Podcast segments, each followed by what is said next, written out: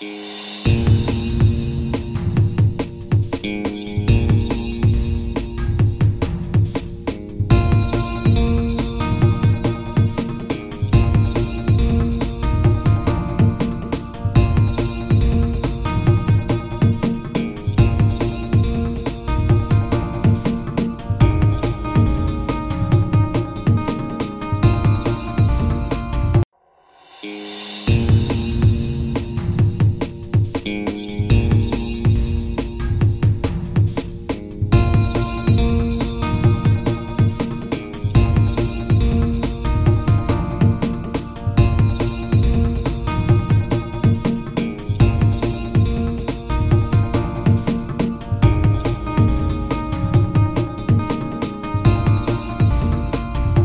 Hello，大家好，这里是听音辨位，我是脸男。我是杨，听音辨位是以 Podcast 为主题的 Podcast，我们密切关注声音媒体的变动，也在这里推荐我们认为值得收听的节目。那不管你使用什么平台，都可以点每集 Show Notes 开头的连接到 First Story 官网留言回馈，或者是赞助我们。那今天想第一个跟跟大家推荐一下的是那个 JustPod 中国的 Podcast 媒体，然后我们做了一个 p a r f e s t China 二零二零中文播客听众与消费调研。JustPod 就是杨一忽左忽右杨一创办的媒体嘛，然后他和很多中国的 Podcaster 或者是一些相关的媒体组织合办了一个中国 Podcast 消费者的调查。那这个调查我觉得都还蛮细的，他说大概有五十页上下的报告吧，就里面涵盖就是说 Podcast 听众的人口组成，然后他们的可能是学历、收听习惯之类的调查。对于 Podcast 这个产业的有兴趣的人，可以去好好读一下这个报告，因为我觉得真的还不错。呃，我自己觉得最有趣的一点是，里面提到说中国 Podcast 听众多数就大概九成以上都是有大学学历的年轻人，八几趴有大学学历，然后还有大概八九趴有硕士学历或更高，所以基本上反而里面那种高中学历的 Podcast 听众是非常非常少数的稀有动物。那这个其实跟我之前有一点自己推测，就是跟我跟 C N 就是我们一个朋友 C N 讨论说，台湾 Podcast 听众到底的组成是什么，还蛮接近的。因为我们那时候就在想说，诶、为什么古埃这个节目会爆红？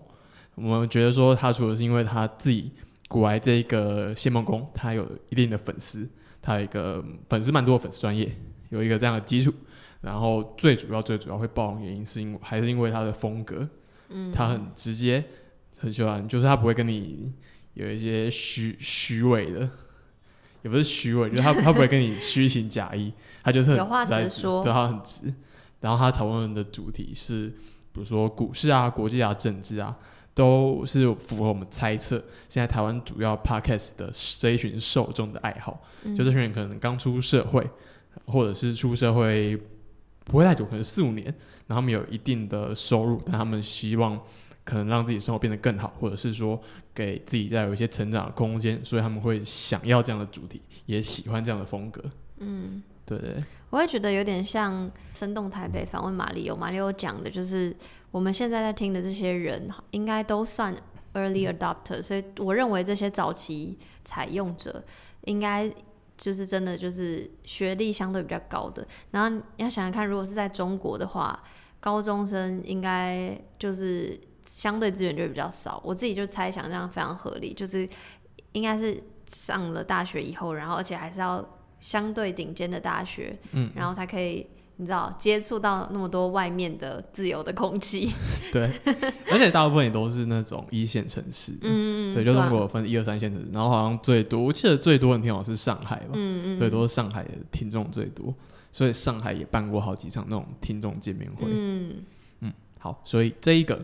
我觉得还蛮蛮不错，推荐大家去做一下。就我觉得我看到那个哇塞心理学的那个蔡宇哲，他就一直说希望台湾有人来做，那他要不要做？对啊、我希望，呃，我希望我就在这里许愿蔡老师赶快来做，然后我我去帮他蹭，帮他转贴蹭一下就好。那你把这几链接传给他。对，我要鼓，所以他赶快去做。我觉得做的好麻烦。OK，那再来是回馈的部分。首先谢谢那个听众海里的回馈，他很客气，他就特别写了一封信过来到我们 email，就是说，呃，他还蛮喜欢我们节目的，然后给我们一些建议，就是他说我们节目男生的部分有很明显的回音，但女生的话就还好。那他猜有一个可能性，要么是一我坐的位置离墙壁比较近，或者是说二嘴巴和麦克风的夹角偏大。他很专业，对他很专业，他好像我去。你知道这个就海里，他好像以前有常在 Pockets Club 贴文吗？我想起来是谁了。那头贴是一个山羊。对对对对对对对，就就他。哦，好哇，压力好大。然后他好像我看了一下，就我有时候去查到，好像以前就有在做广播。哦。对对对，所以他还蛮专业的。哦，那谢谢指教。对，就谢谢他。然后，嗯，我自己猜应该是二啊，因为我有时候会习惯就是。侧着面对麦克风，然后因为应该是因为这样，所以会有一点回音。那我今天就直接把麦克风嘟到我脸上，我所以有没有那么夸张？应该应该应该今天状况比较好。然后有听众写就是私讯我们说，那个他听上一集觉得左声道比右声道大声很多，然后我自己听是觉得还好啦。我自己在剪的时候，嗯，是觉得倒还好，可是也很有可能是因为我越剪越。随性，就是也像我们之前讨论过的，因为我我一直在思考到底，哎，是上一集嘛？应该是讨论，就是要不要剪嘛？因为其实脸男他他有在节目上说过，他很喜欢话与话之间的，比如说那种空气感，对，或是顿点之类的。所以，我我我我以前可能第一二三集的时候，我是。每一个我觉得卡词的，或是不小心重复讲两次的东西，我都会剪掉，就我剪很细。就你如果看原子档，就切很多格。可是我现在越来越想说，尽量保留我们最自然对话的状态，当然还是会有剪不少。所以 maybe 是因为我现在花比较少时间在剪，然后升到的，就是听起来的感觉，我没有特别很细的去听。但我但就觉得，但可是说老实话，我在剪的时候，我也是花了。就是不少时间，就一直在听。我觉得有个状况，可能是我一直在听，反而不会感觉。哦，反而就疲劳。我应该要就是先休息一下，然后再回来剪。但我就是自己听最好，所以有那个听众也跟我说有 maybe 他设备问题，但我就想说没关系，我下次再注意。好，就你传过来，我再注意一下。好的。今天的形式有点不一样，因为今天进今天的主题之前，我会先推荐一个节目，因为它三号跟今天的主题是有关联的。这个节目叫《达路基生活与梦》，它五月三号的节目。Self-aware burnout 时代，好好生活的练习。这个节目的主持人其实是我，就是很好很好的一个朋友。然后他最近跟我说，他想要开 podcast，然后所以我就有给他一些建议。而且他，我还是在那个我们去台东的时候，跟他电话给他建议，就我们在楼下聊天，然后我就偷偷跑上去，然后跟我朋友通电话。所以那是他，我们一直以为那时候是你跟你女友在聊天。没有没有没有，跟女友在聊天是是一一部分啊。但我有那这就是在楼下的时候，我是跟女友。我以为上去又在跟女友。没有没有，上上去不是跟女友。哀伤哎，女友有没有听到？对啊，没有女友认识他啊。好好，OK OK，对，然后反正他就是，嗯。反正我就是给给有给他这些建议，然后就最近很高兴看到他的节目终于上线了。嗯呃，我自己也很喜欢，就是我听完非常喜欢第二集，就是这个好好生活练习这一集。而且，呃，主持人叫灿佑嘛，如果大家有印象的话，就是听变为一千最终的时候，有我有一个朋友画一张贺图送我，那那个那位朋友就是灿佑。我是因为我是因为脸男贴了这个在 round down，我才去听，所以我没有听过其他集，虽然。应该就才刚开始嘛，然后光听这集就是，我就刚好想到前，就是我听自己的前一天，然后刚好在听那个莫允文的新的 podcast，叫莫允文的 Honest Hour。莫允文是一个艺人，哎，我真的不知道，哎，他他是演演演员吗？还是？应该是，对不起，我我对于就是现在的艺能界，我也不是很了。艺能界演艺圈，我讲话好老派哦。艺能界，哇哦。对，反正就是呃，我因为我有注意，因为有新的 podcast，然后尤其是又在排行榜上排行榜上面的，我就会特别注意嘛。然后嗯，他好像很快就进到排行榜前几名，所以我就想说我来听听看。然后又刚好，他的 show note 写说是他跟他的心理治疗师呃聊天，还是呃心理智商是聊天，所以我就觉得，哦，很有趣，因为我对心理也有蛮有兴趣的，然后就听，然后我觉得也蛮像呃蔡佑这一集在讲的一些东西，只是他比较像是他透过呃心理咨商师的怎么讲协助或帮忙，然后帮他厘清他过去可能有些心结在他生活上还没有完全的解开或什么的，然后呃。我就不特别就是分享那个莫允文他讲了什么，因为就是真的蛮像在聊天的。然后我我觉得跟灿佑自己很像，可是我更喜欢灿佑自己一个人说话的这种形式讲这种题目，因为我会觉得，嗯。你意识到你自己心理状态，就意识到你自己 burn out，你被烧光了。哎，知道怎么翻译啊？燃烧殆尽。对的，这个状态，如果是自己发现的，是一件很困难，然后又很有趣的事情。就你有，你也很困难。嗯，因为有时候你会忙到不知道自己很忙，有时候你会会吗？为什么？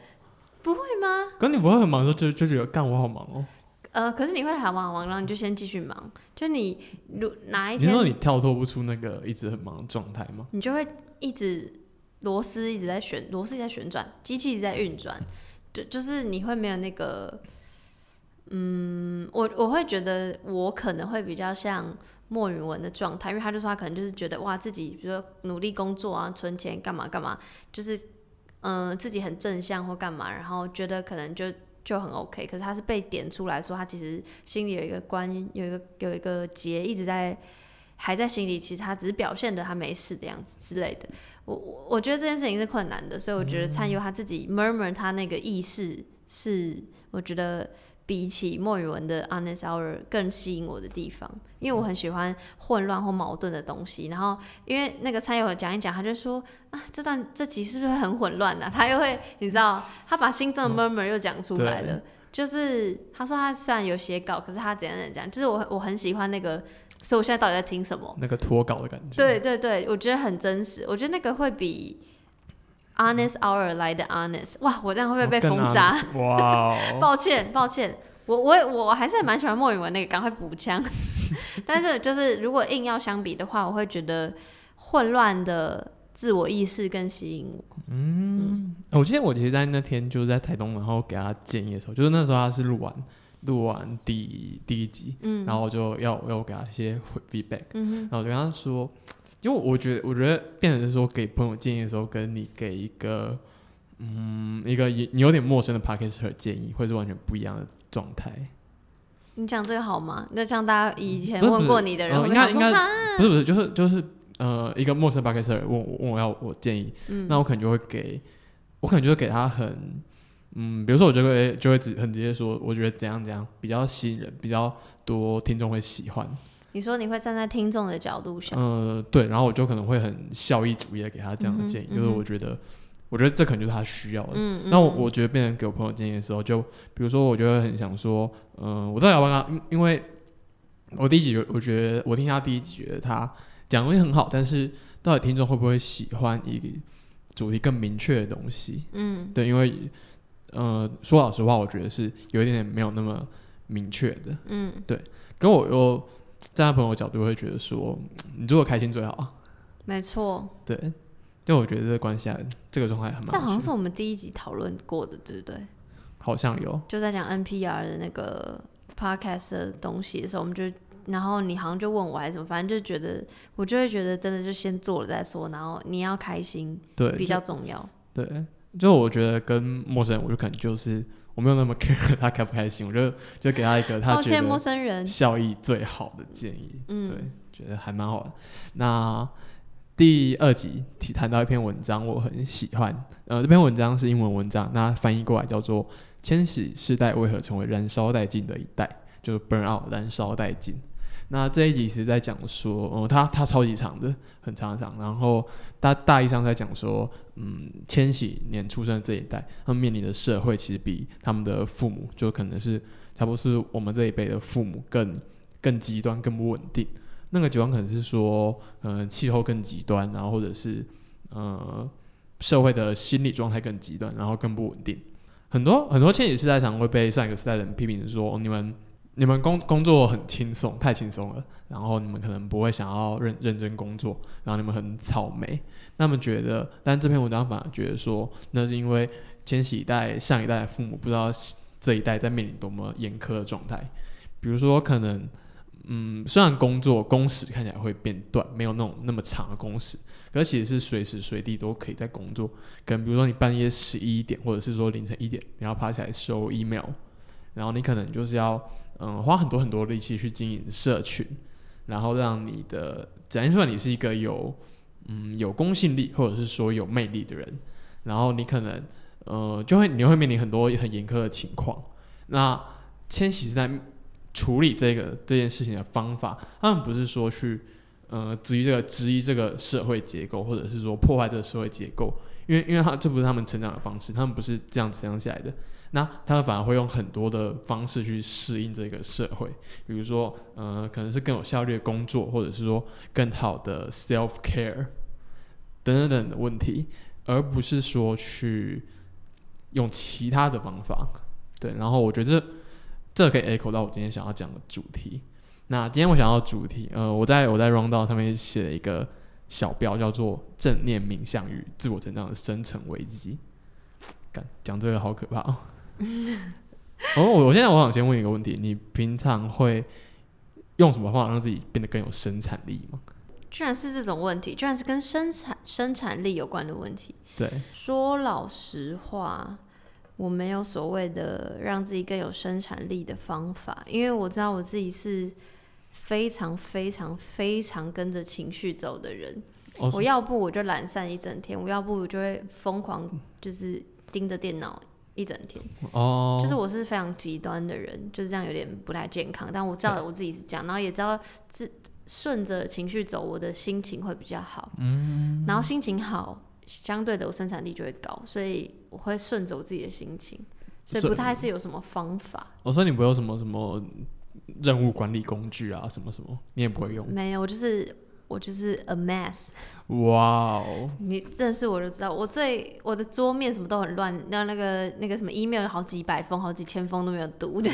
那我也没有办法好好管理我自己。Respect，他有问这个问题，是因为我平常真的是呃常常在用类似的工具。我知道你就是一个很很 neat、很整洁的人，然后不然哎，大家 round down 我们的 round down show note 一切的形式都是脸男开发出来的，就是。他很会弄那些东西，弄那些东西听起来好难听。听起来反正就就就这样。就是我我其实常从以前就很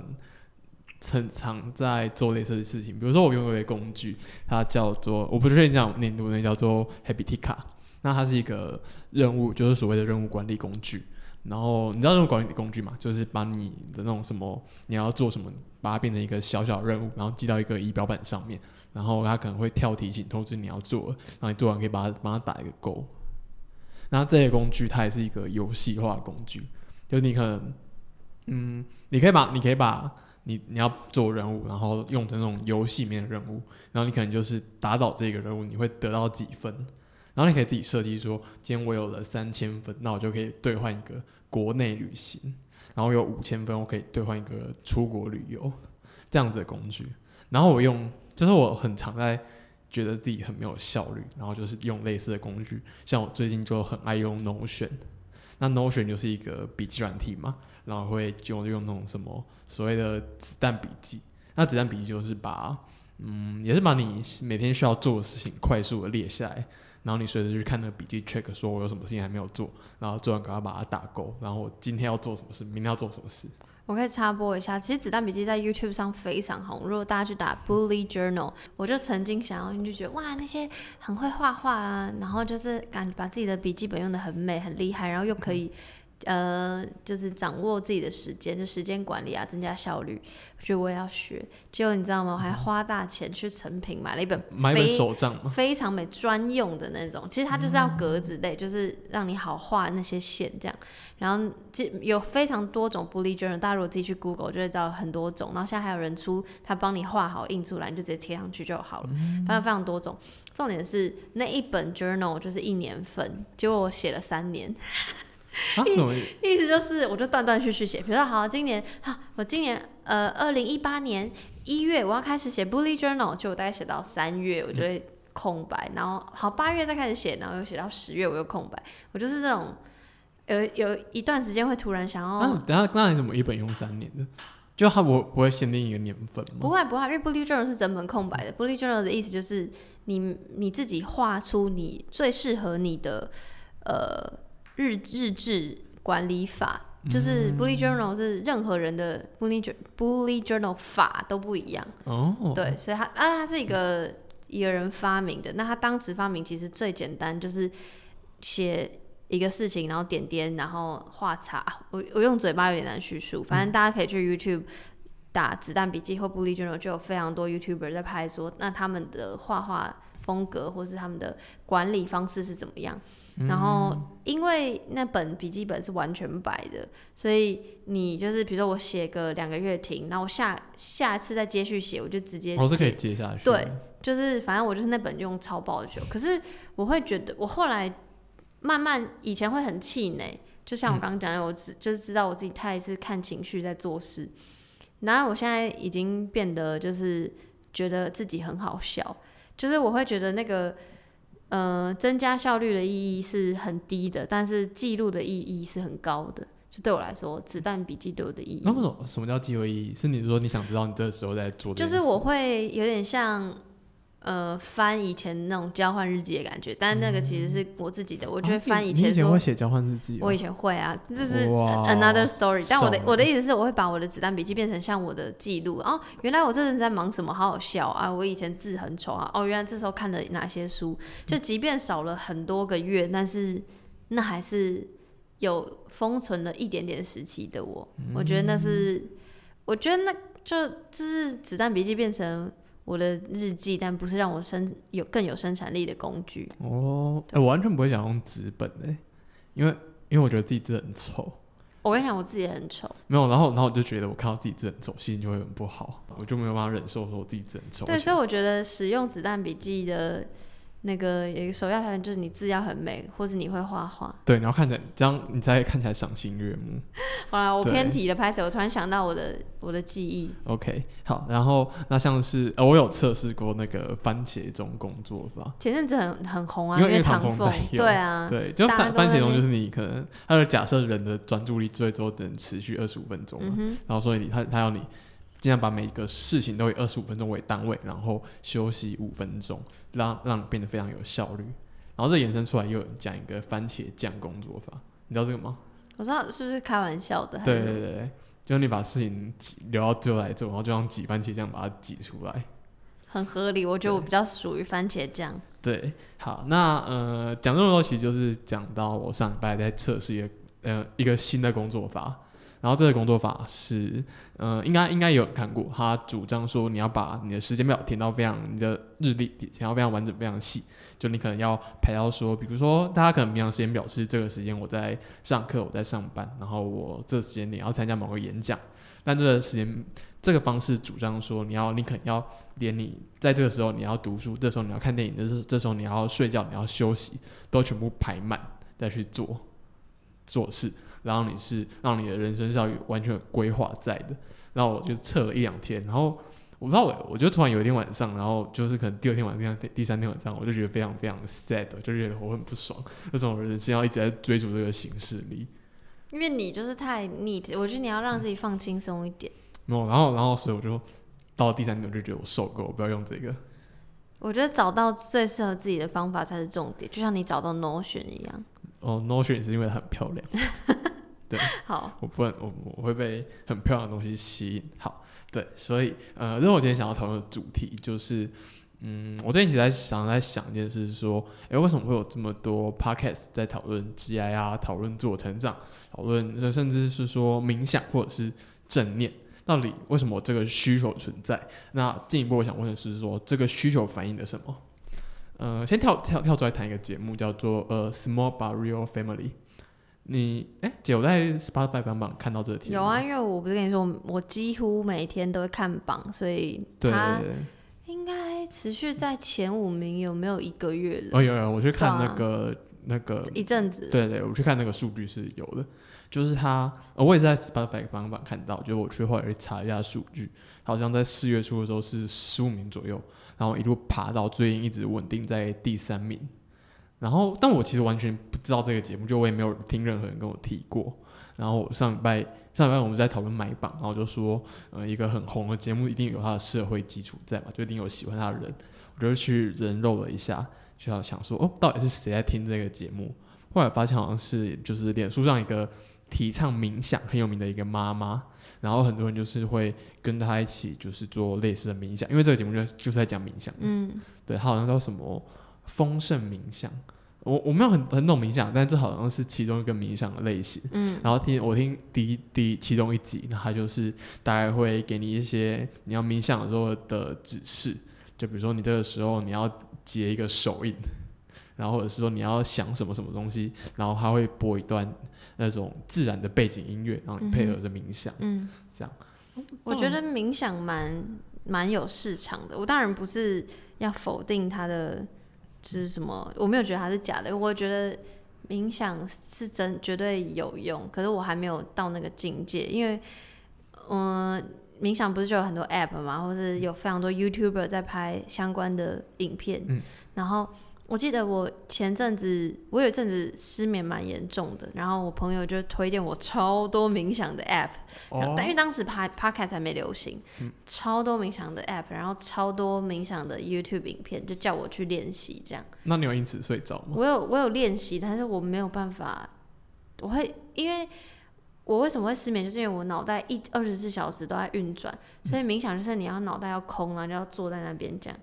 然后我真的没有办法，就是我会想超爆多事情，嗯，就是等于我还在，我只是坐着然后失眠这样。他冥想到底是怎么概念啊？你其实你可以选择坐着、站着、躺着也可以，只是有人怕躺着会睡着。当然我也不，因为我也不是很熟悉这圈，这圈子其实非常久，或是非常多门派，嗯，所以我也不是很确定。但我认为它就是像一种身心灵的进化吧，只是我会觉得我这个人太燥了，所以我始终还没有办法。你没有办法参透这一对对对对，OK。好，那嗯，就是其实就是说说老实话，就像你刚刚说的，冥想就是它其实一直都是 podcast 一个大众，嗯对，就是有非常非常多相关的 podcast。你如果在那个 Listen Notes 上面搜寻 meditation，就是冥想的英文，你可以找到四千一百七十二个相关的节目。那如果你在找 mindfulness，就是那个正念，你可以找到一千七百多个相关的节目。就是，呃，如果你你拉更大一点来看好了，就像你刚刚说的嘛，有很多冥想的 YouTuber、冥想的冥想的 App，就是这一个东西其实是非常非常大的一个市场。呃，我看到有有人就是写一篇文章提到，就差不多根据一个全球健康学会的报告，这样的冥想跟冥想相关的健康经济，在二零一八年就已经有超过四兆美元的市值。就这个产业其实成长非常非常快，它就提倡你要去加强你身心的健康，比如说你可能要来一趟身心放松的旅游，你要跑到阿尔卑斯山上，然后去住那里的民宿还是饭店，然后在山上某一个很漂亮的山谷里面冥想，然后这样好像一趟要几四五千美元吧。也也不是所有冥想都这样，但的确可能会有人会打主打冥想的旅游对，主打冥。想旅游，然后或者是说给你冥这种冥想 app，或者是给你个人化的一些营养建议。我其实一直对这件事觉得很很奇怪，就是我觉得我们的商品经济就是好像一直在越来越变，越来越繁荣，可是人们好像就越来越不快乐，就只能一直花钱买到你的，不论是身体上的健康，或者是说心理上的健康。这件事情的确蛮怪，可是我又换句话说，或者又换个角度思考，就是如果这些冥想 app，就如果花钱这些旅游真的能让我买到健康，就真的能让我好好睡觉，那我愿意花这个钱，嗯因为它终究是有解决我的问题，就是。对我我我我懂这个你说的怪点，可是我我也很认同它存在的意义。嗯，对对对，对，应该是说，我觉得我我同意这样这样东西对于某些人来说是有效的。嗯嗯，对，但我嗯，我今我觉得我今天想要讨论的是说，到底那为什么会有这个需求产生？嗯，对，呃，就你可大家想一下嘛，我们现在最流行的 podcast 这些主有这些主题冥想啊，然后叫你去看国际新闻啊，叫你投资理财，叫你去学语言，然后做个人品牌，还是要累积被动收入，嗯，对，这样子就很像，就我觉得，嗯，就像就像我们上面说的，我们就觉得可能是年年轻人就是这一群 early adult 就最需要这些知识。那我我觉得更大的问题就是说，我们的社会为什么一直鼓励我们就是去看这些，用这种很个人的方式来解决问题？就是对，这是一件非常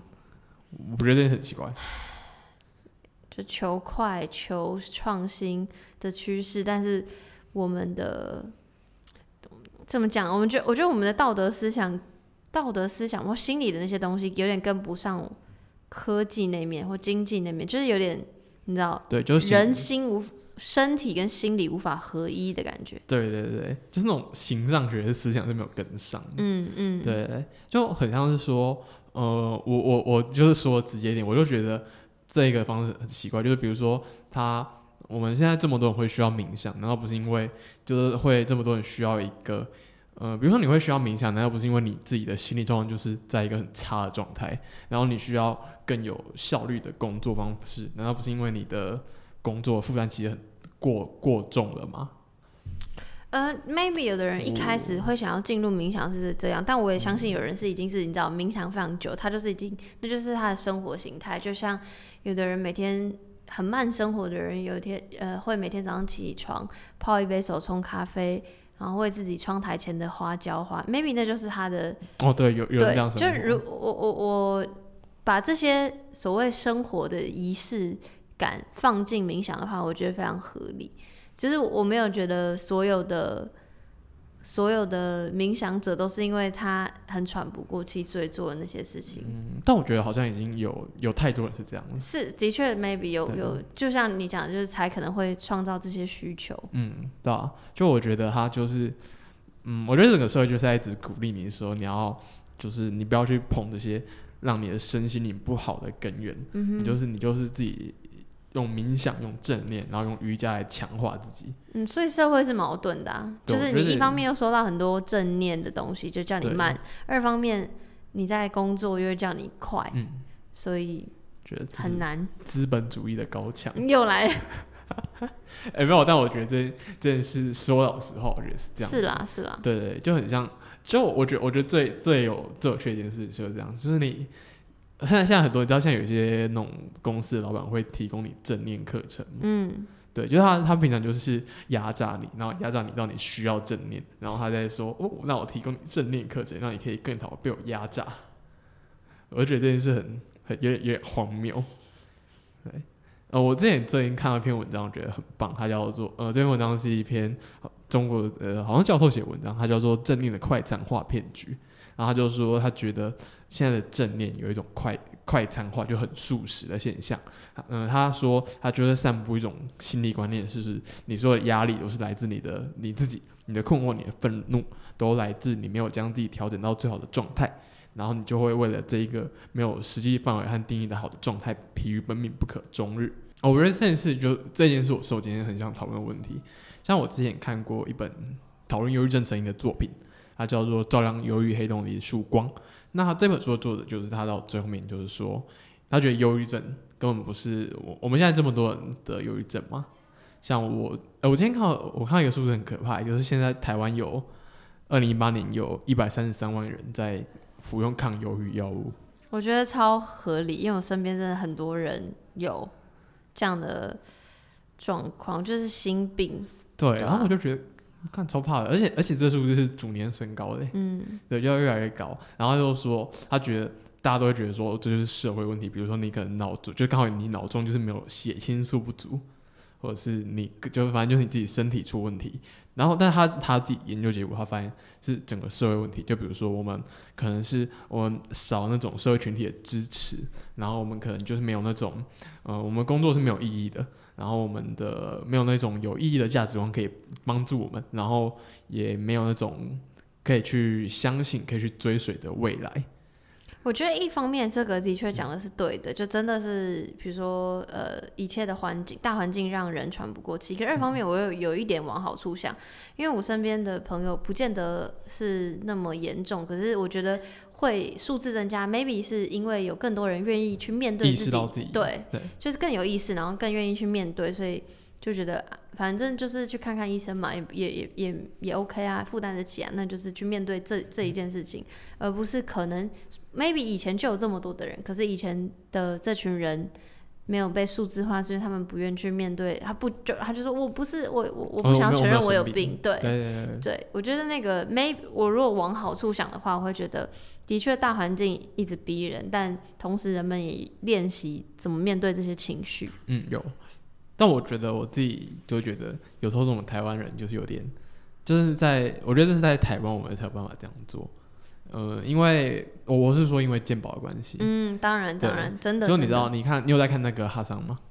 哈桑那个哈桑明哈吉，他是一个那个那个呃，应该是印度裔的美国人的脱口秀演员，然后他会在 Netflix 开一个脱口秀，然后就是很知识性的在讲一些美国的社会问题。嗯，对对，呃，我觉得有点像是呃非常非常好笑的自欺欺欺，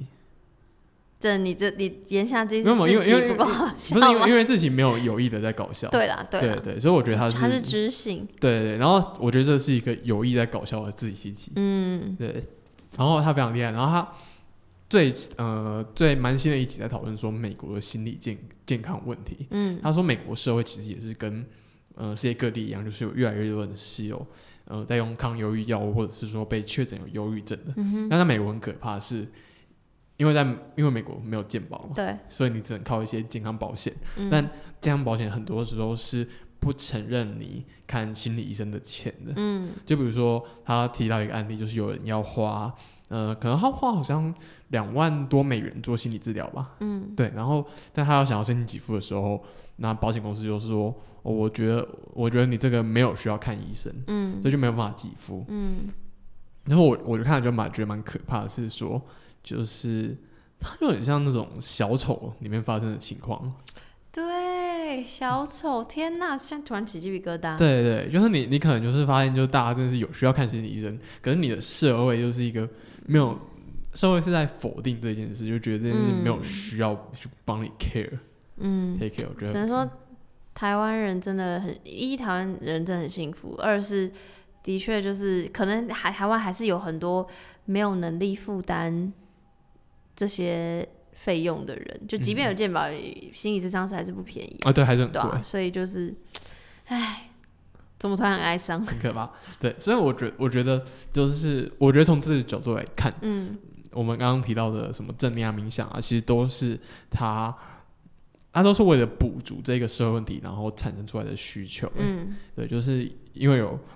嗯，有社会有这么大的问题，但是没有一个好的制度去补全它，所以才会用一个很资本主义的方式。我玩会不会又有人在说我很左派？没关，系，但我就左。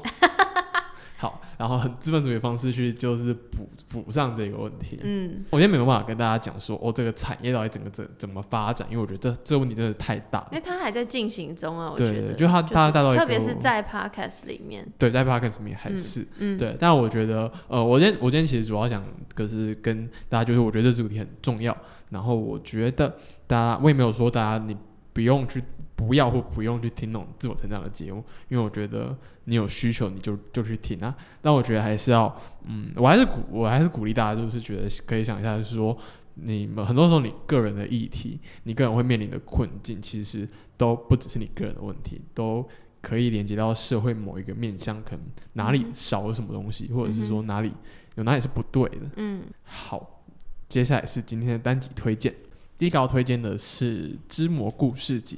五月二号的节目第十集《窗外的彼端》。呃，知魔他他其实他是静文学的一位作者，哎，我还蛮静文学最近培养很多很酷的作者，他们一直以来都在培养作者。对吧、很愿意撒钱。好 啊，等下这句话是你说的哦，没有没有，我是说他们很愿意就是花、花钱投资这些人。因为撒钱有点难听，他说愿意很愿意投资，很愿意投资愿意培育人才。好好 OK，好学学着讲话都第几十几集了，OK，好，反正就你你可以在静文学平台上面看到知魔的作品。然后我觉得这这个人我其实特别想要，我觉得很酷的地方是他，呃，我们很很多那种节目是在讲讲故事的节目嘛，但是他们基本上都是念那种童书的故事。嗯但芝摩他是用自己的原创故事在讲，就是是他自己写的。他之前像他之前写过一个，其中一集叫做《遥而可及之光》，这一集是在谈那个石化工业区的一个半虚构的故事。那我觉得，然后他偶尔会搭一点他音效去录音，我觉得他调性有一点接近那种青少年的小说。就你，你可能到了像我现在二十岁来看，就会觉得我是就是看那种神奇书，神奇书已经太太简太没什么好看的那种感觉。对，但我觉得，那我但我觉得这一个这个方向是很酷的，就是我觉得我一直觉得我很，呃，我觉得中文很棒，然后而且我也觉得我也很希望就台湾有越来越来越多人去做那种虚构主题的 podcast，嗯，因为中文世界这种节目超级少的、欸，可应该是说我觉得根本就没有人在做这样的节目。因为要写这件事情就已经蛮难的，我觉得。范伟，我觉得好像也没有难到什么程度、欸，哎，你觉得难在什么地方？就是呃相相当于就是因为如果念小说或或者念书是有版权的限制，所以你等于你要自己先写书，哦，就像他一样你。也不不一定要念，就是朗读你的书啊。哦，对了，呃呃，如果如果是纯粹用故事集这个概念的话，都当然是你说虚构主题，的确是就是就像你讲的，来，对啊。请讲为什么？就很像，不知道、就就像我之前，我之前不是贴给你过一个，是一个性治疗师，嗯。然后他他的呃，那这个性治疗师的访谈节目，我我国外的，嗯。然嗯后他他就是他的呃，这这个人很酷的是，因为欧美有很多那种性治疗师的节目，然后再嗯回答说，呃，什么我最近跟我女友的性性生活上面出了什么问题，然后麻烦给我一些解答。嗯但这个节目它的来宾都是那种什么狼人啊、嗯吸血鬼啊，嗯就他是他是想说那种奇幻生物会遇到的性生活问题。嗯哼，我觉得这这个就很酷啊，就他也不是，他就是一个访谈形式，但他不是在朗读某个某个作品，可能就是我们这些人还不够有创意。还说我我个人好不好？我哦个人还不够有创意。对啊，就但但但我觉得虚构作品，当然你要做到好，真的很麻烦。就是你一方面你要有好的脚本，然后你要有好的那种剪辑技巧，然后有一些要录音的，要用特别的录音方式去录音。那我真的觉得，就是如果我在猜，如果有更多那种创作，就是有虚构背景创作者加入进来，应该就有人会做这样的东西。呃，我最近偶尔还会听一些英文节目啊，就会想说，因为因为我说有时候看到一些企划很酷，我虽然说大部分都在听中文的，但我看到一些英文节目，我觉得这企划太棒了，我还是会去听一下。像这一个就是我很喜欢，叫做 Everything is Alive，然后他就在他访问那种没有生命的物品。嗯他像他最新一集的访问是访问牛津衬衫和皮裤，我很久以前就在听，但我最近就没有听，因为就是就不会，我不会一直听这种你知道哦。虚构性，因为我会，因为我就是人生很走很走文青派没有啦，我就很哦。追求意义，所以这个就偶尔听。我记我记得最早期我最有印象好像是访问可乐那一集，访问可乐我没有听过，哦、对，好好像蛮蛮久以前的，因为我知道我知道它因为他很久了，呃我我好像有听过这一，他是不是说什么他被丢在冰箱里面很久？我我有点忘了，但就是当初的确是看到这，觉得企划很酷，然后就觉得哦很酷哎这样，然后我就会没有其他 insight，就说哦很酷，哦，对对啊，反正就我觉得，呃，我就想看到这个计划，想说，哇，天下怎么会很想到这一种节目？对，然后所以期待期待。好，下一个是你的，好，下一个是我推荐的，然后集名叫做“不用祝福，我们还不能结婚”，然后节目是艾尔文，耳朵的，它的节目名字的那个名字是耳朵的耳，然后听闻的闻，嗯但其实他主持人就是叫艾尔文啊，那个耳闻就是尔康的尔，文章的尔文，反正他们就是 you know 用那个谐音，然后。其实我本来不知道艾尔文这个人，然后你是看到他开始做 podcast 才知道，对，因为我他的那个 description 有写说他是一个马来西亚 YouTuber 嘛，然后他的频道叫做艾尔文的生活记录，然后他的 podcast 节目就是是跟他交往十年的男友五一一起开的，所以他们是呃男同志情侣，然后就是其实我之说老实话，我自己因为他一直在排行榜上，但我都没有特别去听，然后一直到这集的标题我才知道啊，原来原来他是男同志这样。哎、我那我，你以前不知道？我以前不知道，我没有特别去哦哦看。然后我我就是很晚才知道，然后就想说什么意思？什么叫还不能结婚这样？然后我才就像他自己讲，他自己想要讲的就是他呃，因为收到他的观众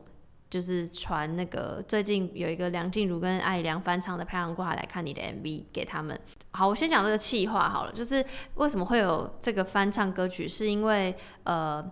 爱最大慈善光协会跟台湾伴侣权益推动联盟，然后为了要声援或为了要倡议这个跨国同婚的议题而推出的募资计划，所以才找他们两个翻唱，然后拍一个新的 MV 这样。然后他们在节目上有讲，就是很多人可能会以为，就像我，我就是他们口中说的那个很多人，就是哦就觉得哇，台湾同婚过了，是一个同呃第一个过的同婚的亚洲国家，然后就非常开心。我记得那天我还就是揪三五好友去喝酒庆祝，哇因为就非常哦非常非常感人这样。然后我就觉得哇，好像很棒很棒。但是我没有想到，原来还有一个问题，就是跨国婚姻的问题。就是如果一个人是台湾人，另外一个人是非台湾人的话，其实目前台湾的法律是没有办法让非本国人跟台湾人的同志结婚的。就如如果那个我我记得要看对方国家对，就如果那个对方那个国家是不承认同志婚姻的话，就是不行的意思，这样。然后所以就是我我就是因为这一集我才知道这件事情，我 孤陋寡闻，对我就觉得很抱歉。然后哎、我最近最会最近才知道啊，而且他好像还有那种很很麻烦的地方，就比如说什么，嗯、如果对方在他国家是登记离婚了，跟你离婚，然后好像就在现在制度下，你是没有办法，就你这边也跟着离婚的。嗯，就是反正其实扯到国籍就就真的是蛮复杂的。然后呃木那个木质计划的网页我会贴在 show note，然后他募资计划上面就写啊，就很多人为了见面，就是常常用观光签，比如每三个月跑一次，比如假设日本，那就跑跑来台湾，然后可能就是会常那个次数太频繁，盖太多章，然后就可能很容易会被叫到小房间问说你到底是来干嘛的。那或者有人就是一直要当个学生，明明他可能在原本的国家他可以赚个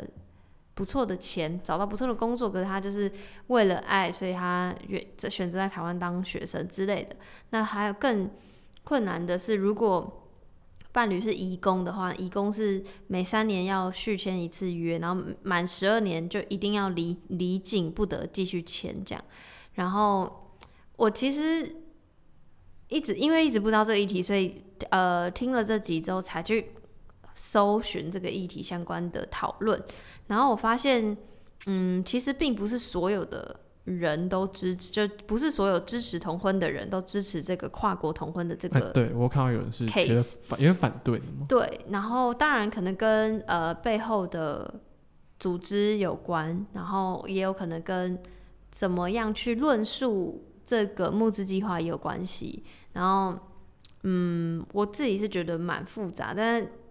我就不去深谈说，比如说谁讲什么怎样什么，只是我看到一个那个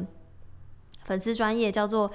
伦敦男子的日常。然后他就也有讲到这个后续的讨论，就是有看到有一些网友在呃攻击，或是也不算攻击，或是他他们发出意见说，比如说台湾人这么努力的成果，为什么要 share 给其他国家的人，只是类似这种这种言论，然后他会觉得很很很震很震惊，因为他就觉得。怎么讲？就我很同意他在这篇贴文讲，他说跨国同婚并不是一个假议题，是一个的正在等待解决的问题，然后是牵动无数之爱的议题。就对我来说，我没有想要叫大家就都要去投钱，因为说老实话，要投钱一定要，比如说你要 figure out 这个背后组织，然后这些钱会拿去干嘛？但是我认同这个议题的背后的意义，就我我认为不就是不应同婚这件事情不应该分国籍。嗯，但我也认同，因为台湾政治上很复杂，因为可能会怕有些政治性因素，就比如说或是一些呃，就假结婚啊，或是过多移民等等问题，就每个国家都会可能会考虑这个。我知道国家为了保护自己的人民，需要采取一些必要的手段或是途径比如说让法律程序很繁琐，就是这些我都觉得很合理。然后我也知道这件事情很困难，但我会觉得，既然我已经听到或知道了这个法案不够完善或完整，或还有一些问题可以，嗯，等待被解决，那我就会很希望这个议题让更多人知道，或让政府知道，或让有影响力的人知道，嗯让专业的人来 figure out，所以我们要怎么办？这样子。OK，就你觉得这一议题是重要的？我觉得是重要的、啊，因为就会很像，哇，讲这样不知道会不会不好，就很像做半套的同婚。哦，对，就是如果可以一呃，我我知道法律一定是循序渐进的，那如果可以越来越好，何乐而不为？那我知道这件事情是困难的，就像同婚是几十年来的前人的努力才可以走到今天，所以就会希望好，那我们继续努力的这种感觉，我觉得比较是，呃，我觉得这个募资计划。对我来说的意义是这样，就是让更多人像我这种无知的孩子 知道这件事情，不然不然我真的是完全不知道，原来我有想说啊，大家都可以结婚了，就不是，就还是有很多人是不能结婚的。然后我会在 show note 放呃其他的一些文章，比如说如果是呃呃那个好像是关键评论网的文章，就说如果外国的同志要规划国籍，就他想要变成台湾人，然后取得结婚的门槛其实是蛮高的。我一直不知道这件事，因为我我也我也没有，我也不是外国人，所以我不会特别去关注这件事情。然后也是因为这样，因为这集，然后就去收集资料，然后就才发现哇，真的蛮难。想要知道了解更多关于跨国同志婚姻的一些讨论，然后可以再去搜寻更多文章，然后都会放在 show note 这样。OK，好，下一个是我推荐的，呃，五月六号的新建广播，两人包很好用，然后呢，聊聊政府在网络上说话的方式。呃，这期来宾是徐子涵。呃，徐子涵其实是我一直很想要邀请来上节目的来宾，但我都觉得要做很多很多功课来才能邀请他来，不然我现在有点还不敢找他，因为他是很台湾非常非常早期就开始在做 podcast 的人，就是 podcast 这几乎是二零零五年左右发明的嘛，然后他真的是差不多从那时候就开始做了。然后还有放在，因为我是之前偶然有一次从他的 blog，就是二零零五左右的档案挖到这件事，然后就觉得哇，居然二零零五年就有人在做了。好，哎、等下，二零零五年你几岁？二零零五年有几岁？在七岁左右。天呐，各位，你们听听看他多小。好，啊抱抱歉，继续。OK，好，呃，这一集的话就是在回顾，呃，嗯，他是从政府一直以来就是从可能八八风灾到，呃，最近的武汉肺炎这一个时期，在网络上跟人民传递资讯的方式，然后就是有用过什么方法，然后或者是呃出发生过什么问题。我自己看到其实比较印象深刻一篇的一个讨论是，这他写过一篇网址叫做“国家级警报居然用 bit 点 ly 网址”，就那个我们很常用那种缩网址嘛。就是你有没有印象呢？我们二月七号的时候有收过一个简讯，然后这个简讯是在跟我们说，就是传它里面有个短网址，然后你点开是一个地图，然后里面就是说有一个什么什么什么号的那个游客下来的足迹在哪里。我记得这这个这件事情，但我没有，就是我没有，我那时候没有意识说，所以怎么样？哎、我我那时候其实没有，嗯然后我是看这一篇才知道，意识到这件事情是有有争议的。嗯因为那时候也没有没有看到有什么人在讲。呃，简单来说，就是他这里的这件事情的争议是说，他用的是 bit 点 ly 网址，bit 点 ly 是一个这个短网址服务，其实不是台湾的服务，它是一间美国的公司，而且是一间民间的公司。呃，因为大大家先知道一件事，就是你用一个网址，然后你把它缩短的，然后再给别人用的这个技术，其实是可以收集到非常非常多资料的。像我之前测试过，你用这东西，你可以测试到，比如说别人是从哪里点进来这个网址，然后他是从哪呃，他他的位位置在哪里，然后他的用什么装置，反正他他可以取得非常非常多使用者的资料。嗯所以这件事的争议点在于说，就是政府可不可以用用这样子的一个民间的技术，然后去支持一个政府的专案，这件事情是有有疑义的。因为像比如说美美国政府在做这件事，就是之前奥巴马就有开发一个美国政府专用的短网址服务，那这件事就不是交给民间来做。对，然后这一集，所以就这一集是讨论很多这样的问题。那后来也有谈到说，比如说政府在经营网络媒体应该要想什么事情，比如说你要不要对很多很多那个我政府喜欢用动森的迷音嘛，动森的图来宣传，然后就说他觉得，哎、其实不是，他觉得比起就是你真的用动森去吸引年轻一代，你要你更应该要想的是说你怎么办有办法让更多人知道，因为很多长比如长辈不会玩动森啊，我觉得应该甚至这样说，会玩动森的根本就不根本就是一个少数人，是吗？没有啦，有因为我身边太多人。没有就是我们同温层对啊，同温层，同温对，我。觉得换动声就是我们同温层，然后所以就是他就觉得说，哎、你不是要跟上那种流行文化才会代表你政府可是可以年轻化的。他就让我有点想到那个加个林，就那个张嘉玲，他嗯最近写了一篇文章，这篇文章是说，呃，跟梦，他就说，在这种民意竞民营竞技大赛之后，公部门的下一步应该要怎么走。然后他有引引一段话，我觉得我觉得很棒，就是这段话是在采访那个应该是美国的纽约博物馆的的那个小编，然后就有人在问他一些怎么，因为这小编非常受他经营方式非常受欢迎，他有问他说，哎、你是怎么这样子？你的你有什么做法？然后他就说，他觉得最不应该要做就是你跟别人说，就是你要好笑，因为你不应该就是你身为一个做社群的，不应该只是学着说我怎么那么好笑，应该要去学一个很适当的人际的沟通的方式，让这个方式可以最好的去传达于你的目的。嗯，对我觉得这件事很棒，就是我觉得，我觉得我觉得张嘉颖这篇文章非常棒，就是在讲说到底政府站在公务们的角度，应该要怎么怎么去拿捏那个分界。嗯，对，所以我就觉得我很喜欢这一集。好，下一个是我推荐的，然后集名是《校园生存法则》，成绩好等于好学生？问号。然后校园中的差别待遇如何影响我们的心态与成长？上集。那这个来自的节目就是我的好朋友鸟鸟的节目，他的节目叫《上学之外》（W H Y）。然后这集就是在讲如其名，就是他先以自己的经验。就是故事来分享，他在国中的时候，他说他跟一个成绩比较不好的同学一起翘课，结果他因为成绩好，所以就老师有点像就是直接的原谅他那种感觉，然后就对那个成绩不好的同学说啊你怎么带坏人家这样子，然后他就这个故事这个过去的经验一直在他心里围绕很久，然后我就也联想到我自己也有类似的经验，就是我以你说因为成绩好被包庇吗？我觉得不算被包庇，就会觉得一切所谓犯了不好的事情，都是成绩不好的学生带坏好学生的那种感觉。可是不是这样，就是事情是一起做的啊、它是我要做这个决定，是我做决定，因为。我我我现在要讲的是我自己的故事，就是我国中以前也都是一直在念书的人，然后我也觉得念书是一切，然后我的绰号还叫做第一名，大家都叫我第一名，因为我 always 第一名。我在乡下小学校，然后呃，我记得有一次就是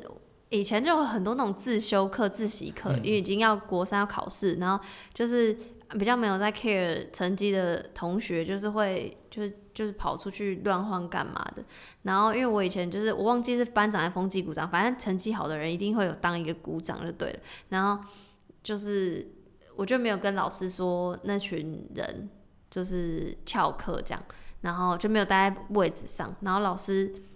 就是骂了我一顿，然后老师骂我的方式是说我为什么要就是包庇他们，我是不是被他们带坏？就是我那时候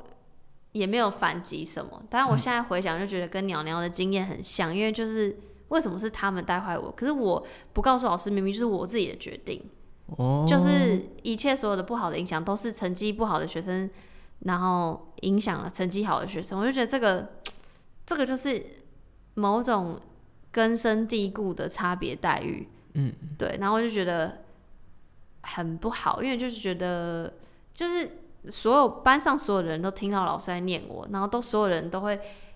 强制置入那种，所以是不好成绩不好的学生带坏成绩好的学生的那种观念，我就会得塞进那种价值观。我就觉得很不喜欢这样，而且以前 F Y 一下，就是我的国中，我的那个年代有有距离国中有点久，但我的那个年代是国三的时候，大概后几个月，就是考试前几个月，全校前一百名，桌子要搬到体育场，为什么？因为我们每天就不上课，就是一直自习。然后剩下的人，剩下的人就是留在教室，他们可能继续上课。就是学校要集中前一百名，然后我们就什么不要讲什么体育课啦、音乐课、美术课都不用上了，我们就是一直念书、一直念书、一直念书。然后你你是搬到体育馆吗？对，就是体育馆的那种那个大礼堂。嗯，有点像羽，那是羽球场。超超，你就想我的年代有多久远，就是非常以成绩为目标导向的人，而且最恐怖的是每个礼拜会模拟考。嗯。然后我们位置每个礼拜会换，第一名的就坐最前面，然后还校长还是谁会跟你握手，你懂那个很恐很 creepy，我现在想到觉得很 creepy，好神秘哦。然后那时候居然没有人觉得这这这个体制不合理，应该觉得很荒谬。可是我现在想觉得很荒谬，可是我真的我没有我没有说谎。如果我有我的国中同学在听，谁啊？谁会在听？反正 anyway 就真的是，反正我就联想到我自己过去的经验，然后。我就特别喜欢这几岁推荐给大家。我我觉得我以前也是，就就能够考上南一中，代表以前那种成绩都很好嘛。嗯。然后，所以我以前也是，我觉得我国中老师也那种蛮成绩取向的人。嗯。然后他就，但但我觉得我那时候应该是有一些教育改革，所以我觉得可能比你那个时候温和一点。哎，你跟我差超多年的。对啊，就就我们应该说教改过。嗯。然后，但我那时候还是有一些这样的现象。嗯。比如说，你就是，嗯，我们每次大概每。一次段考过后就会换位置，嗯，然后都是成绩最好的人可以优先选位置，嗯，对，就比如说有特权的感觉，对，有特权。然后像像我就是因为我通常都是考第一名、第二名，嗯，然后所以我就可以都可以选到最后面，然后在那边耍飞。我很喜欢这集，就是因为在探讨以前你有没有听过，就是万般皆下品，唯有读书高，对，就是这种想法到底是。对的嘛，但是错的，我我我可以很明确的就是觉得错的，所以成绩好的就一定是好学生嘛，然后什么样才是好的学生，然后体制到底是出了什么问题？这样就是我觉得我我觉得有点突然有点 echo 到我们前面讲那个为什么我们现在千禧世代的人很燃烧殆尽，因为过去我们我们。我现我觉得我现在这代我我自己啦，就是以前非常非常保守，接触了保守的尾巴，然后又资讯快速呃发达，科技演演进，然后所以观念一直不断的不断的在翻新，所以那个思想的冲击就会觉得，就是你我你很难想象我以前是接受到这种教育，在这么保守的情况下长大，对，所以所以我就会。我就在想说，不晓得现在的学生听到这一集会是什么想法？会不会觉得我们就是啊一群老人在讲那种在话当年？对，然后其实体制根本没有那么糟。因为我一直很好奇现在的教育现场到底是长什么样子。然后我也很喜欢那种忆当年，就是想说哇，过去真的很荒谬哎。然后也的确在思考，所以什么样的教育体制会是更好的状？状态这样子，然后我也很喜欢鸟鸟在节目上分享的一篇文章，然后那篇文章是一个教授叫上野千鹤子，她是呃女性主义非常有名的一个教授，她写了一本书叫做呃呃完了叫什么？艳女日本的哦呃女性险恶对对对对。对，然后他在东大开学典礼上跟大家说的呃一段对话一段话，然后。嗯，他就是意思在主要在讲说，你们今天可以坐在这边，我知道都是因为你们很努力，但是其实你们会认为你们努力就有回报是错的。你们觉得努力就有回报，是因为你们的环境会推你们一把，但现实上。但现现在这个世界上还是有非常非常非常多的人是再怎么努力也得不到回报，想努力也努力不了，或是努力过头弄坏身心。还有的人是在努力之前，努力的意念就被就凭你这样，反正像我这样这种话语击垮的。所以讲这些话就是上野千鹤子教授叫大家叫这些入学东大的人们。希望他们这些学生的努力，希望所谓前段班的努力，不要只是用来让自己往上爬。就我现在回想，会觉得我浪费太多时间在死读书。我也觉得，因为我那时候小时候很单纯嘛，就像我讲的，我之前就一直在念书，一直在念书。然后我后来意识到，我真的是非常非常幸运，所以我念书我就有学校念这件事情。就是有多少人是我想念书也我也愿意念书，可是家里没有办法负担学费之类的，嗯就是我妈都会跟我说，你看那个谁谁谁在在那个菜市场读书，就是我妈就会从小会一直教导我，不要把一切视为理所当然的这个观念。可是我一直到很，我一直到我一直到高中，因为呃，我也是念前前几志愿，所以我的同学们都非常非常厉害，就不只会读书。然后我是国中第一名进去的，可是我只会读书，所以我是高中才意识到死读书是错的，然后我是大学才意识到。不要死读书之外，批判性思考才是一件很重要的事情。就你要一直呃反复的去想说你现在吸收的资讯到底是怎么样，你要消化成自己的东西，然后提出一个怎么讲论证或是想法，然后我觉得那个东西是非常就是慢慢一步一步演进的。然后我大学几乎是大学的时候，我才意识到我真的是非常非常幸运，我才可以有今天这些资源。就是真的不是、真的不是努力就会有回报，这这句话绝对是错的。真的，嗯，所以就推荐给大家。哎、我跟你说过一个我以前的那种差别待遇嘛？嗯就我这件这件事让我其实超级印象深刻。嗯就我国中的时候，也是一个教育现场的差别待遇。然后那次是我跟另一个同学，就是当选模范生。对，然后反正就是，就大大家都知道，国中模范生不值钱，就是因为你成绩好就是一定模范生。嗯对，然后但当选当天，然后因为我们那时候班上有一个，嗯，有一个社会惯习，好了，就通常就是成绩好的人就会帮忙，就是大部分人作弊。对，就比如说可能是，呃，比如说我可能今天就是我成绩很好，然后我可能就是快速的把这张考卷写完之后，然后我就会把我自己的答案写在一张小纸条上，什么 A B B C 注 A 之类，嗯，然后写在小纸条，然后传出去，然后可能就是因为因为很多同学就是因为那时候老师会很 care 你的成绩，嗯。然后他觉得你不能太烂，所以就是我们会帮忙，就是一些成绩不错的会帮忙把这些这个自己的答案传出去，然后大家可能自己拿捏一下，觉得我应该要考几分，嗯我就自己填一下我考大概是照着抄这样。可是这个作为是出自于要共患难嘛？就大家集体班级成绩要好还是什么？就我没有，我只是好奇。嗯没有，就是就是是共犯结构，就就是很大，就是你做做人情，然后他们可能偶尔就请你喝个，大家偶尔请你喝个饮料。哇，小型社会。对然后反正就是我们那时候刚好就是呃当选模范生那一天，然后我们我和另一个同学就是被老师发现这件事，但是老师也大概就只有大概是念念我们一下而已，他就只是说你们以后不能再这样子，嗯那我们还是模范生。嗯然后然后我那天就觉得这件事超级讽刺的，嗯，就是我根本就不是一个大家可以模范的对象，但我就是我成绩，我觉得成绩好的，所以我就是个模范生。真的，以前领什么县长奖、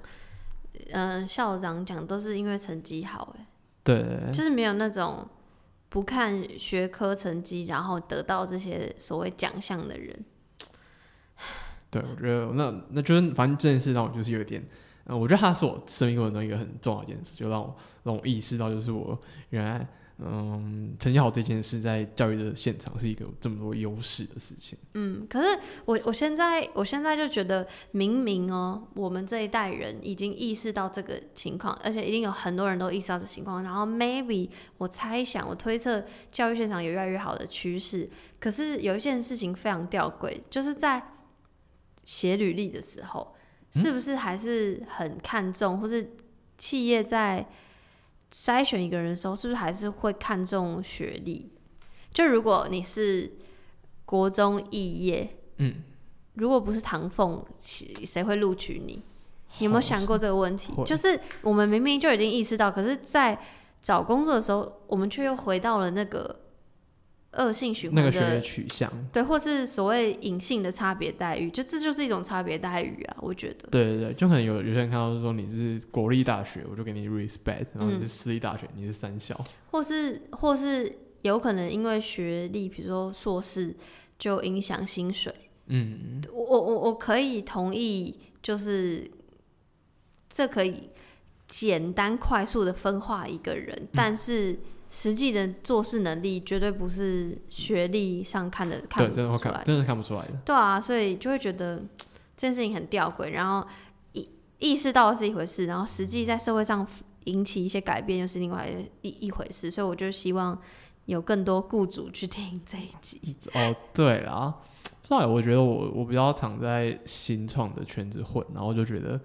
因为因为我觉得新创的圈子就是比较不看你的学历，可是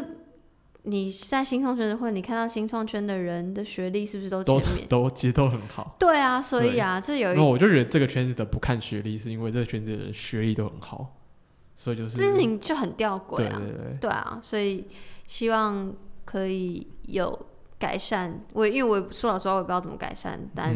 这就是我很推荐这个的原因，就希望雇主来听。，OK，然后下一个也是我推荐的，下一个的名字是随机波动零零六中国 Me Too 两周年，你没办法挡住下一个要站出来的人。那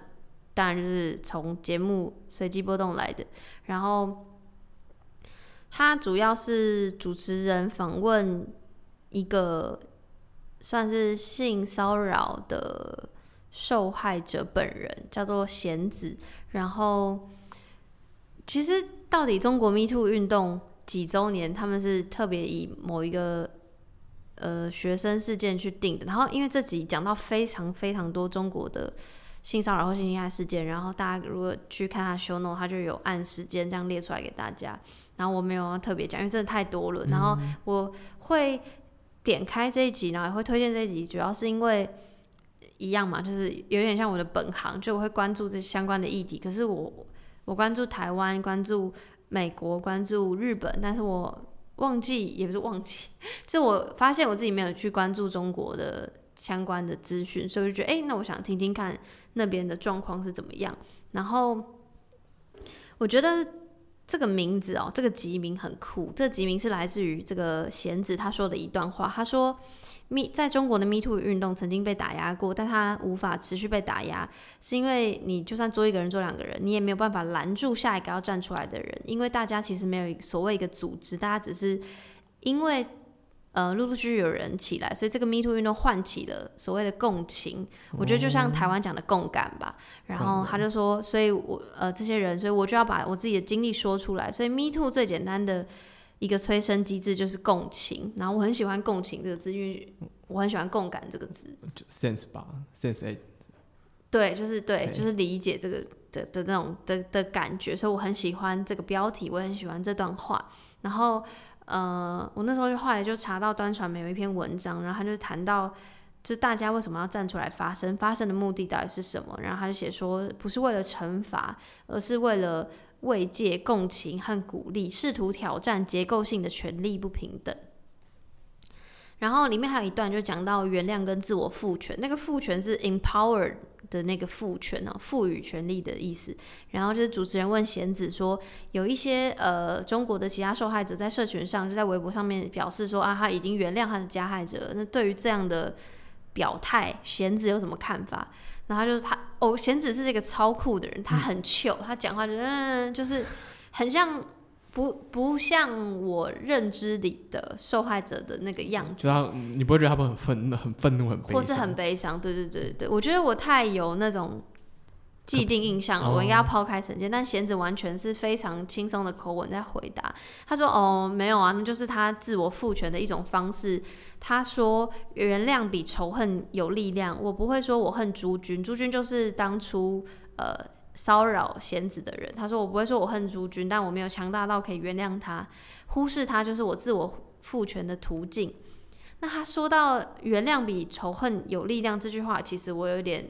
不是很认同，就我没有觉得谁比谁厉害，谁比谁好，因为我觉得原谅或是恨都是其中一个选择，这样。但是我认同贤子的看法，就是不管是说啊我原谅了，或是我恨这个人，或是我忽视，都是都是一种面对伤痛的方式。然后我就想到我们之前不是讨论伯恩的事情，嗯然后一开始我就想说，我觉得加诸伯恩应该要教化世人的这个社会责任嘛。嗯后来我们不是就也讨论到，maybe 那就是他面对伤痛的一种方式。嗯，对，对我就想到，可能就是有点像讲，那可能就是他自自我赋权的一个途径而已。我不知道怎么现在好像就有一种趋势，就是很多人就觉得说，你那个加害者道歉就应该被原谅。我不知道有没有这个趋势，因为也不是趋势啊，就是我觉得很多人会这样想，就是很多人就是有有些时候就是呃不不只是性骚扰相关件，就有时候很多时候有人做一件不好的事情，然后他就跟受害者被他伤害的人道歉的，然后然后就会有一些跳出来说，哦，他都道歉了，你怎么不原谅他？你怎么会还要继续继续追杀他之类的？然后然后我就觉得奇怪，就是你别人道歉，你干嘛要原谅？嗯，要道歉好像就是那个人的个人选择，所以要不要原谅也是对，那也是个人选择。对。然后玄子还提到，就是有网友会说，就是就算这个被害人要原谅这个加害者，他不应该在社群上公开表态。他说应该要顾全这个 Me Too 运动的大局。然后贤子就说。顾全大局是一个很中国的想法。对对对。他说每个人都是个体，他觉得每个人应该都可以表达自己的感受。贤子也是一个说话很很直接的人。很酷。他还他中间提节目上还有提到什么？中国的法律根本不不保护言论自由，我们没有言论自由。就讲的哇，很酷。所以季波东是不是要出事？真的，我觉得他们很厉害。然后呃呃，就像我刚刚讲的嘛，这集里面其实有谈到非常多。呃，中国发生的呃性骚扰或性侵害的案件，然后我会贴呃很多 BBC 或是纽时的访问，就其实引起蛮多后续的报道的，然后我都会贴在 show note 给大家看。那有一个特别的案件，我特别想要讲，就是呃被控告的加害者叫做刘强东，然后控告他的。呃，被害人叫做静瑶，然后为什么这个案子我特别想讲？因为这个案子非常另类跟非常复杂。然后，呃，如果不是贤子在节目最后提到说，如果他是静瑶，他可能会选择自杀，不然我不会特别去查这个案子。那为什么会说的那么重？然后我就发现，因为刘强东是中国的亿万富豪，所以他非常非常有钱，这是一个。第二个是，嗯，这个案子复杂，有一点像我以前关注的那个日本 Me Too 运动代表伊藤诗织的案子，就是他是一个酒局，酒局之后进到家门，然后后来其实很很复杂，我觉得大家可以去看我 Show Note 贴的那篇文章，有很详细的呃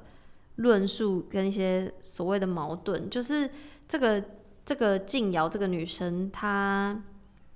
他其实一直很懊悔他当初的很多的决定，就比如说，他说好像警察第一次来的时候，他没有跟警察说他刚刚强奸我或什么的，对，就是他他说他可能第一时间没有讲，是因为他知道那样的状态下可能不会有多少人相信自己，就他有非常多非常多的。离奇的事情，比如说事情爆出来之后，嗯，在微信上面 hashtag me too 或 hashtag 我也是都马上被 ban 掉了。然后因为有人说微信是腾讯的一部分，然后腾讯的一个大股东的老板就是刘强东。然后后来还有很多报道是就是在骂这个静瑶是。浪女就是 slut，是对荡妇，对荡妇。然后，嗯，甚至还出现了一段影片，那段影片就是好像会让大家看起来，就是静瑶是主动邀约这个刘强东进到房间里，叭叭叭，反正就有很多很多的疑点嘛，就是让让他成为网络上的众矢之的。然后，其实当初日本的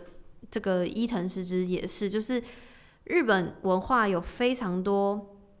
人在批评伊藤诗织的不是，比如说伊藤诗织开记者会的时候，他穿无袖，然后就说啊你自己要穿那么露，然后怎样怎样，就是 有很多。对，我的确不够了解呃刘强东跟静瑶的这个案子，但是我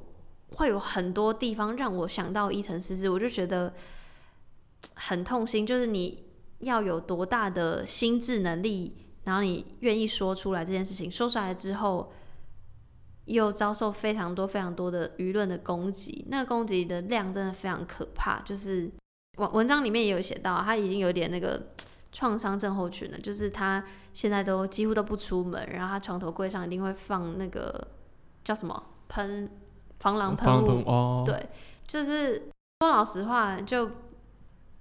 我不会往仙人跳的方向去想，就无论如何，我都还是会不不会去想要检讨被害者，因为我认为，身为一个被害者，要说出来这件事情就已经是非常困难的了，所以我比较不会往那边去想。其实这集就是我听了很心痛，然后我就希望有更多人可以关注这个议题，所以我才会拿出来跟大家讲。嗯，对，OK，好，怎么样？很沉重的结束了这这一集，沉重，抱歉，因为这集就是我我有很多，刚好这礼拜有很多我比较有感触的东西，所以都很沉重。姐就是沉重。我今天今天节目就是直接，